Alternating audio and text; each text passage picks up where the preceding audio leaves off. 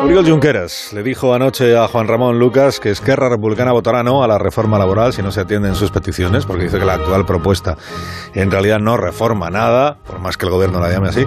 Y también dijo que le resulta decepcionante que el gobierno, el presidente Sánchez, no haya hecho ninguna propuesta en la mesa de negociación sobre Cataluña, entiéndase sobre la autodeterminación.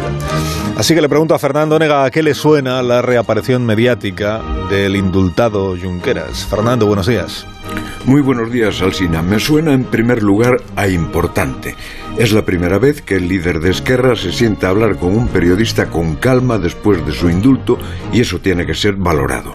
Periodísticamente para felicitar a Juan Ramón Lucas, políticamente la conversación sirve para alertar de lo que se puede esperar de la calma actual.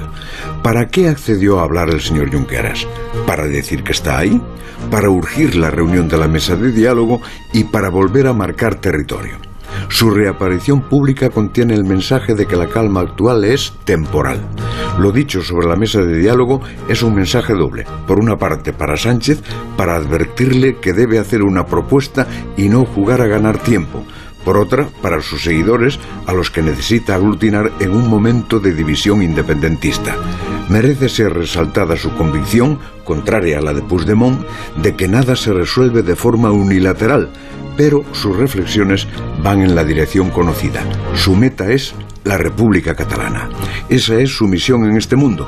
Y en el fondo quedó demostrado una vez más el abismo que separa a Junqueras de la legalidad constitucional. Para él, votar en un referéndum ilegal o proclamar la independencia de un territorio no es saltarse la ley. Eso, como digo, es un abismo.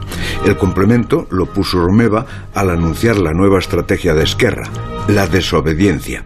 De momento es solo un aviso. Si falla el diálogo, puede ser la nueva forma del proceso. Hasta luego, Fernando. Hasta las ocho y media.